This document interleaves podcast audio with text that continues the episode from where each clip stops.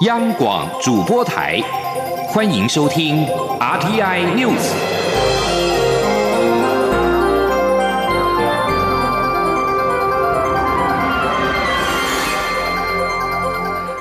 各位好，欢迎收听这节央广主播台提供给您的 RTI News，我是陈子华。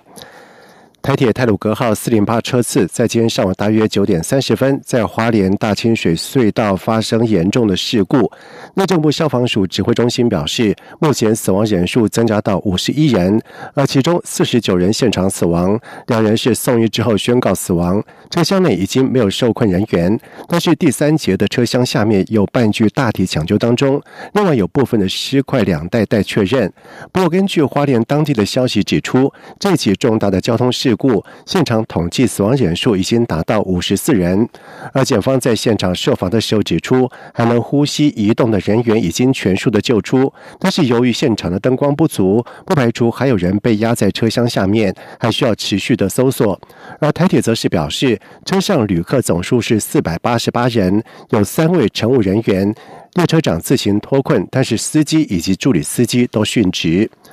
而台铁泰鲁格号在今天在华联清水隧道出轨酿成重大的伤亡。蔡英文总统在下午前往台铁灾变中心视察时表示，遗憾廉价的首日发生重大事故，他与国人同感悲伤。总统并且下达相关单位全力投入救援，启动紧急救护机制，积极应应交通调度以及彻查事故原因等四大指示，并且请相关单位全力以赴完成任务。记者刘玉秋的报道。台铁泰鲁格号二号行经花莲清水隧道发生出轨的重大交通事故，造成严重伤亡。蔡英文总统第一时间指示全力救援后，下午也前往台铁灾变中心视察，并听取简报。蔡总统表示非常遗憾，连假第一天就发生事故，他与国人同感悲伤。且接获通报后，他便与行政院长苏贞昌讨论，指示相关单位积极应变，以抵达花莲现场的苏。任昌也透过电话向他解说现场后续的救难以及处置情况。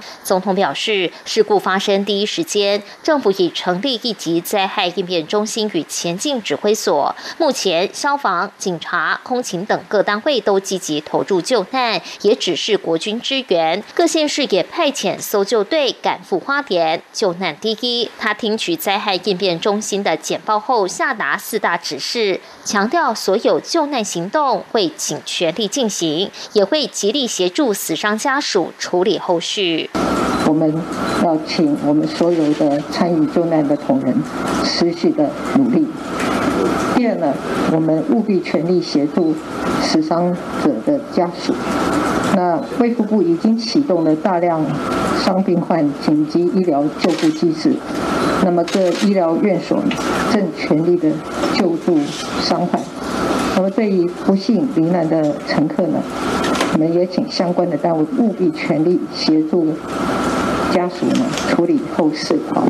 由于廉价东部交通需求量大，总统指示交通部要积极应应，透过各种方式协助接驳旅客，并在最短的时间内抢修铁道。若因此发生延误，也请旅客体谅。总统也要求务必彻查事故原因，因为这一起严重事故造成伤亡，台铁年轻驾驶殉职，国人悲痛不已。他要运安会严格进行事故调查，完整厘清原因。但在真相充分厘清前，也呼吁外界不要过度揣测或指控。总统强调，他要求相关单位全力以赴完成任务，也祈愿罹难者安息，伤者能早日康复。中广电台记者刘秋采访报道。而回顾过去四十多年至今，台铁至少发生十起的重大事故，以伤亡情况来说。泰鲁格号的意外可能是其中最严重的事故，让美国在台协会 AIT、欧洲经贸办事处以及英国在台办事处等驻台机构纷纷表达慰问跟哀悼。而中国大陆国台办在下午也发出新闻稿，向事故造成的伤亡人员表达哀悼跟慰问。台铁泰鲁格号列车发生重大的出轨意外，交通部长林佳龙以及内政部长徐国勇也赶抵事故的现场。针对这起事故造成的伤亡，他表示，交通部会负起完全的责任。而至于清水隧道东正线目前已经中断，必须清明节过去过去之后才能够恢复双线通车。记者吴丽君的报道。台铁泰国内在台铁泰鲁格号第四零八次列车在清明连假第一天就发生重大出轨意外，造成第一到六车出轨，电杆倾倒一根，电车线扯落一百五十公尺，导电轨则有四百公尺扯落。此外，截至午后，第四到八节车厢仍在隧道内，事故现场只能以西正线单线双向通行。统计到。下午两点为止，共影响十六列次，一千一百八十一分钟，旅客人数约六千三百九十八人。交通部长林佳龙午后飞抵事故现场，前进指挥所后，向媒体表示，事故列车上共有四百九十名乘客，加上四名台铁同仁，交通部将会全力协助死伤者及其家属后续的医疗抚恤及善后。工作，对于这起事故造成的伤亡，交通部也会负起完全的责任。他说：“那也请国人，就是造成假期的不便，我们也深表歉意。那对这次事故所造成的伤亡。”啊，我们配合运安会还有检察官的调查，一定会负起完全的责任。此外，由于目前清水隧道东正线已经中断，预估恐怕要到清明假期结束后才能恢复双线通车。林佳龙说：“那初步因为东线的部分要恢复通车，会到清明年假结束，所以我们就是也要配合检察官跟运安会的调查。”还有整个工程的抢修，因为整个包括轨道还有电力设备都破坏，大概需要。五天的时间，与林佳龙一同抵达前进指挥所的内政部长徐国勇，则是呼吁用路人礼让前往事故现场的救护车及工程车。另外，公路总局也呼吁游客暂时避免前往苏花公路景区，将道路让给伤患及救难人员使用。中央广播电台记者吴丽君采访报道。而另外，林佳龙在下午四点的时候发出了一纸声明，他强调，身为交通部长，此时抢救优先，也需和台铁共同配合运安会以及司法单位的调查，因此他不会也不能在此时一走了之，因此他现阶段仍会坚守岗位，持续努力救灾以及疏运，但是他理当必须承担一切政治责任，同时也再度为努力不够向国人致歉。而对这起事故，花莲地检署检察长于秀端也表示，警方目前正在协助厘清死者的身份、肇事原因，而早警方也已经展开了搜证、侦讯的作为。在其他消息方面，中流行疫情指挥中心在今天公布了国内新增三例的境外移入 COVID-19 的确定病例，分别是从印尼、瑞士入境，而累计至今已经有一千零三十九例的确诊，九百二十三例境外移入。记者杨文军的报道。国内再新增三例境外移入 COVID-19 确定病例，两例来自印尼，分别是按一零三八一零三九；一例来自瑞士，为按一零四零。截至目前，国内共有一千零三十九例确诊，分别为九百二十三例境外移入，七十七例本土病例。指挥中心表示，按一零三八为印尼籍五十多岁的男性渔工，今年三月十八号来台工作，三月三十一号接受检疫期满前。裁剪今日确诊，CT 值三十四，血清抗体 IgM 阴性，IgG 阳性，代表曾经感染。由于个案入境期间并无症状，且检疫期间未与他人接触，故无框列接触者。指挥中心指出，按一零三九则为印尼籍的二十多岁男性渔工，今年三月十一号来台工作，检疫期满前才检为阴性，因为工作的需要，三月三十一号由公司安排搭乘专车到医院自费裁剪，检出 COVID-19 阳性，于今天确诊，CT 值三十七，血清抗体 IgM、IgG 皆为阳性，代表正在感染。个案入境期间并无症状，已经掌握接触者十一人，其中九人列居家隔离，两人列自主健康管理。指挥中心表示，按一零三四则为瑞士籍三十多岁男性，今年三月十三号从瑞士经新加坡转机来台工作，三月十四号入境台湾，三月二十九号检疫期满后，由公司安排到另一个旅馆自主健康管理。因为工作需要，三月三十一号到医院自费裁剪，在今天确诊。CT 值三十二，次日的 CT 值三十七，血清抗体 IgM、IgG 皆为阳性，代表正在感染中。中央流行疫情指挥中心发言人庄仁祥说：“那个案入境啊期间没有症状，那已掌握接触者三四人，其中十六人列居家隔离，十八人列自主健康管理。那呃到目前为止，总共一零三九例确诊啊，四十二人住院隔离当中。”此外，A Z 疫苗自三月二十二号开打至今第十二天，施打人数来到一万六千四百五十位。施打后有七件产生了不良反应，有五件是非严重的疫苗接种事件，另外两件是其他疑似严重不良事件。中央广播电台记者杨文君台北采访报道。在外电消息方面，对于香港多名的民主运动人士遭到了定罪，白宫发言人沙奇表示，这正是北京侵蚀香港自由以及不履行中英联合声明义务的又一例证。香港一传媒集团创办人李志英、民主党前主席李柱铭等七人，因为前年中参加反送中运动集会跟游行，在当地时间一号遭到香港法院裁定组织及参与非法集结罪名成立。而沙奇在一号在例行记者会上被问到这件事情的时候，表示，七名香港民主运动人士出于政治动机的行动遭到定罪，再次彰显北京在多大程度上对这座城市的和平异议人士进行镇压。这些运动人士参加超过一百七十万香港人参与的和平游行，他们诉求自治以及自由，这是中国承诺过的。沙奇并且指出，这些人遭到定罪，正是北京侵蚀香港自由。以及不履行中英联合声明规范国际义务的又一个例证。日本政府在今天表示，日本首相菅义伟将成为美国总统拜登上任之后接待的第一位外国领袖，两人并将在十六号举行面对面的会谈。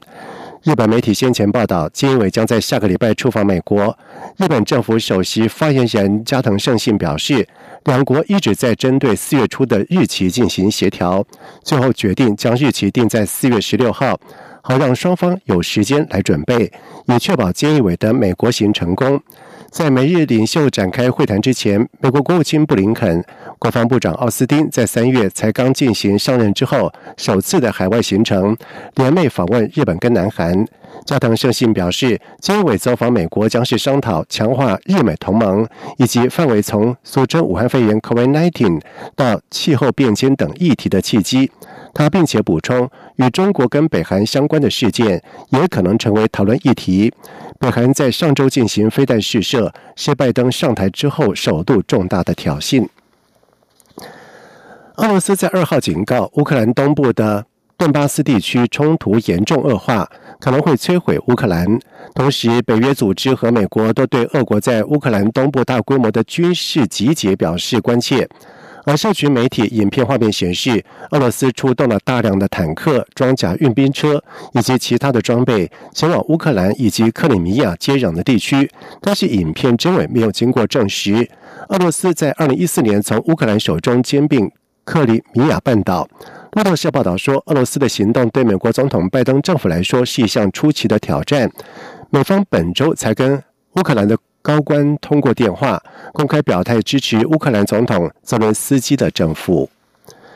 美国总统拜登在日前公布了两兆美元基础建设计划，而对此，美国参议院少数党领袖麦康奈在一号表示，将全力对抗，因民主党只在参议院拥有些微多数，因此拜登预料将面临庞大的阻力。拜登提出的计划描绘未来八年的基础建设计划投资，其中包括在创造数百万工作机会的同时，也将致力于对抗气候变迁。而这项基础建设计划的资金来源，还包括对企业加税，从目前的百分之二十一增加到百分之二十八。白宫表示，计划中的部分措施受到各政治光谱选民的欢迎，将寻求获得民主、共和两党国会议员的支持。但是，计划当中至少有一项无法获得共和党领袖曼凯奈的认同，就是增税。他形容这是特洛伊木马。以上新闻由陈子华编辑播报。这里是中央广播电台台湾之音。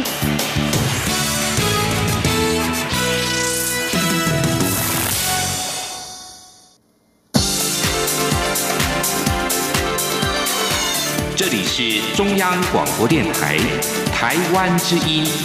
欢迎继续收听新闻。现在时间是晚上的七点十五分，欢迎继续收听新闻。四天的儿童节清明连假，双北许多地方都有为儿童节举办的活动跟优惠。在新北大都会公园有连续五天不断电的主题乐园，在台北的。古岭街以及南海学院正展开了“城南有意思”的系列活动，而全台国小以上的小朋友都可以在连假期间凭着身份证件免费搭高缆，以及进入到儿童乐园。记者陈国维的报道。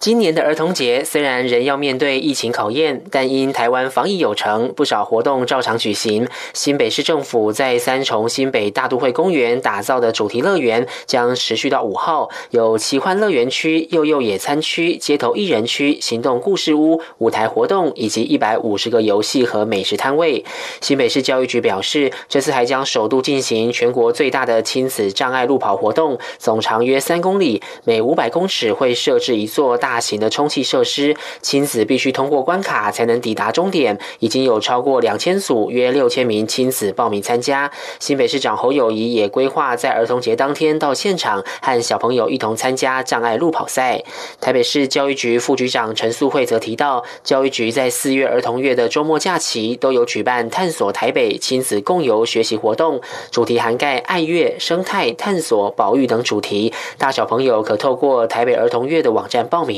大概有五到六个活动哦，其实包括了每个礼拜六、礼拜天有一些亲子共学的活动，还有就是校内的这些活动。然后在我们儿童节的网站上面呢，也都有很多很丰富的介绍。至于由中华文化总会主办的“城南有意思”系列活动，二号、三号两天在充满书香气息的古岭街展开春日晒书市集，可以逛到在地书摊、复合式书店、特色杂志、文创小物以及特色桌游。如果在走往一旁南海路上的南海学园，还有春日好好市集，有许多农特产品及动保团体摊位。全国各县市国小以下的小朋友在四天连假期间，也可以凭相关证明无限。四免费搭乘猫空缆车，如果是到儿童新乐园，还可以和一位家长共同免费入园，欢度儿童节假期。中央广播电台记者陈国伟台北采访报道。由民间团体所发起的真爱早教公投，冲击新建第三天然气接收站供应天然气的时程。行政长苏贞昌只是评估三阶外推方案，但是早教团体仍是保留态度。而对此，新北市长侯友谊在今天表示，政府既然已经和环团不断的沟通，但是若还有差异性的话，政院更拿出诚意，一步一步取得共识，大家继续的努力协调。记者刘玉秋的报道。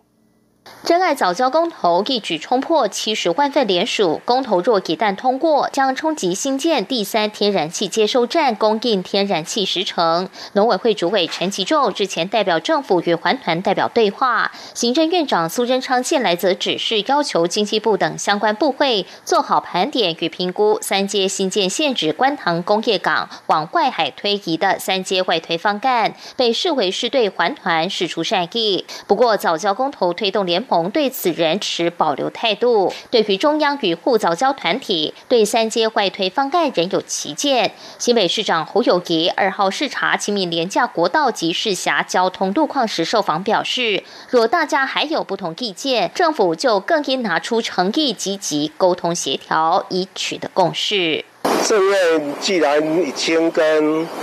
早教团体这些环保人士不断的在做沟通，如果大家还是有差异性的话，我相信政院更要拿出诚意来，一步一步的跟这些早教护团体的这些好朋友们，大家还是要极力的，大家取得一个共识的平衡点，那就继续努力，继续协调。而真爱早教公投领衔人潘中正二号接受广播节目专访时也提及，他与陈吉仲会面时有提到把接受站地点往外移，让影响小一点，或是谈到浮动式接受站，但无论是何种方案，联盟的原则就是地点不能在早教保育的海域范围，这样才能持续讨论下去。潘中正并强调，与陈吉仲会面绝对不会被摸头，团队反而是越来越坚强，因为陈吉仲不是最后下决策的人，与他见面是希望他能将联盟的想法传递给蔡英文总统与行政院长苏贞昌。中广电台记者刘秋采访报道。久旱不雨，除了影响到民生的用水，农业用水是越来越严峻。农委会列出了今年上半年干旱的高敏感作物，共有十一项，而其中像是在七月可以采收的梨、葡萄跟西瓜等水果，目前在生长期间都遇到了缺水，到时候恐怕影响收成。农委会也启动了相关水资源调度，希望尽可能减少农民的损失。记者郑祥云、陈林信宏的报道。台湾去年面临五十六年来最酷旱的一年，但迈入今年旱象情况仍令人担忧，因为春雨来得少，且根据中央气象局最新降雨的预报，未来一季降雨几率仍是正常偏少。根据农委会的统计，今年一期做公灌区域约二十三点六万公顷，其中北基、七星、柳工、宜兰、花莲及屏东等地区约五点八万公顷的水情正常，可以正常公灌。但像是桃园、新竹、苗栗以及台中以南，共有十七点八万公顷的水情严峻。农委会也盘点干旱影响农业生产的高中低敏感作物，其中高度敏感作物就有十一项，像是梨桃。葡萄和西瓜等水果，以及茶叶等，且不少也将在七月收成。由于目前都是这些高敏感作物的生长期，如果没有有效运用水源，一定会影响收成量，届时恐怕就会影响价格。农委会副主委陈俊记说。当你还有一点水可以用的时候，可以有效的利用水。那最主要就是减少它的产量的损失跟品质的损失。好，那当它非常非常严重的时候，当然一定会造成我们的那个产量减少。那势必会影响一定的价格，但是我们今天跟各位报告的，好，这种策略就是我们要尽量去减少这样的一个损失，让我们的整个的一个粮食的生产所需供应民生消费的部分能够达到一个稳定。农粮署副署长苏茂祥也指出，像是稻米去年开始陆续停灌，但是稻米公粮库存到今年二月底还有八十一点九万公吨，足够供应八个月。另外，今年一起稻作到了五月份，从南端屏东的产区就会陆续上市。目前白米价格也只比去年同期微幅上涨百分之二，价格算是稳定合理。中央广播电台记者郑祥云、陈林信宏采访报道。在外电消息方面，美国总统拜登已经完成了政策检讨之后，美国、日本以及南韩的国家安全官员将在二号集会，讨论对北韩的下一步的做法。白宫国家安全顾问苏利文、日本国家安全保障局局长北村滋以及南韩国家安保室室长徐勋，二号将在美国马里兰州美国海军军官学校集会。这将是拜登上任以来三国安保。高官的首度会谈，而美国国务院发言人普莱斯表示，非核化仍是美国跟北韩政策的中心，而任何对北韩的政策如果有产生效果，必须跟盟邦紧密合作。在历经了前总统川普不寻常的个人外交做法之后，拜登政府正寻求如何继续推动北韩政策。川普在任内三度和北韩领导人金正恩会晤，还宣称爱上了金正恩。而拜登强烈批评川普跟金正恩的会晤，谴责他合法化全世界最粗暴的统治者之一。不过，拜登也强调他对北韩外交持开放的态度。律师在一号表示，遭到罢黜的缅甸民选领袖温山苏基被控违反殖民时期官方机密法。而在此同时，英国加强对缅甸军方的制裁。联合国部分成员国也发表联合声明，谴责缅甸军方钳制言论自由。在国际社会对缅甸军方越来越愤怒之际，翁山书记遭到新罪名的指控。缅甸军方在二月一号发动政变，并且镇压随之而来的民主示威，至今至少有五百三十五人死亡。电信供应商表示，缅甸军政府已经下令关闭无线网络服务，而这是前置通讯的最新的举动。英国宣布对缅甸经纪公司实施制裁，这个由军方控制的财团早已经被美国列入黑名单。而国际社会寻求以打击商业利益的方式，升高对缅甸军事执政团的压力，其中包括禁止利润丰富的玉石贸易。而在稍早前，欧山书记以视讯的方式出席在首都奈比多的法庭，他面临许多刑事罪名的指控，一旦被定罪，未来恐怕将被禁止参与公职的竞选。比利时警方在一号动用了催泪瓦斯跟水柱驱散两千名无视俗称武汉肺炎的 COVID-19 限制措施的群众。他们聚集在布鲁塞尔，要参加一项社群媒体上宣布为愚人节恶作剧的假演唱会。而尽管主办者表示这只是一场愚人节的恶作剧，但是仍有多达有两千人聚集在布鲁塞尔的布凯尔之森公园，要出席这场被昵称为“派对”的假演唱会。而警方在依照社交距离的规定驱逐群众的过程当中，跟民众发生了冲突，而最后有四个人被逮捕，三名警察受伤。为了遏制确诊人数激增，比利时在三月二十七号实施更加严峻的限制措施，包括学校停课、维持边界关闭、限制非重要商店的进出，并且将户外集会的人数降到四人。而执法当局在三月三十一号就曾经发布警告，表示在社群媒体上宣布举行派对是非法的，主办者可能会遭到起诉。接下来进行今天的前进新南向。前进，新南向。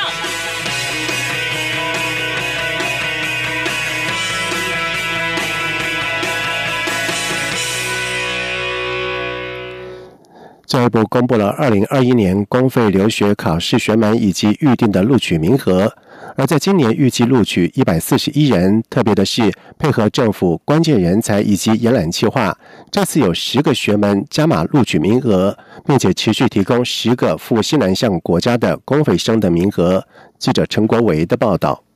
二零二一年公费留学考试共有十九个学群，九十三个应考学门，预定录取一百四十一人，包括一般公费生一百一十一名，力学优秀五名，原住民十名，身心障碍五名，以及赴西南向国家十名。教育部国际及两岸教育司科长曾素贞表示，今年比去年增加十个一般公费生的名额，主要是配合政府的关键人才培育及延揽计划，在六大核心战略产业相关学门中加码录取名额，包。包括人工智慧、网络通讯、新型半导体、自通讯安全、公共卫生、老人医学、航太工程、造船工程、离岸风电以及农作物安全管理等十个学门。这十个学门呢，是原来公费留考里面学门已经有至少一个名额了。那我们现在呢，在加再加上去的。所以呢，呃，有一些名额，比如说人工智慧，它本来如果有一个名额了，那因为因应呃那个关键人才培育及延展计划，我们就加了一个名额，变两个名额。今年仍有十个赴新南向国家的名额，可攻读硕士或博士学位，可选考文史哲、政治、艺术、文化资产、法律、社会科学、管理与经济、建筑规划与设计、农林渔牧、生命科学、医药卫生等十一个学群，二十八个学门。教育部表示，今年公费留学考试简章将在六月底到七月中旬公告，七月二十号开放线上报名，十月九号举行笔试，十二月四号、五号举行面试。有关今年考试学门也。研究领域、留学国家、应考专门科目以及录取名额等资讯，可以上教育部全球资讯网的公费留学考试网页查询。中央广播电台记者陈国伟台北采访报道。而另外一方面，教育部也公布了二零二一年对外华语教学能力认证考试的简章，将在七月二十四号跟二十五号考试。而今年度开始新增了泰国、印尼、越南语认定的基准，而且华语文教学的科目不再是考是非题。对外华语教学能力认证考试是为了培养华语教师而举行的考试，取得认证有助于争取赴海外任教以及实习的机会。目前。已经迈入第十六届，累计考生达到两万八千一百三十五人，而其中录取认证共有五千零九十五人。教育部指出，今年度考试是由台湾大学承办，报名时间从五月十七号到三十一号。中午十二点一律采网络报名。另外，华语文教学的科目过去是考是非题，但是因为鉴别度不足，再加上考生常常误将答案直接填写在试卷而不是答案卡上，因此在今年度开始不再是是非题。而上述认证适用于华语教师，如果是非母语人士，要确认自身华语能力，则要参加华语文能力测验。以上新闻由陈子华编辑播报，这里是中央广播电台台湾之音。这里是中央广播电台台湾之音。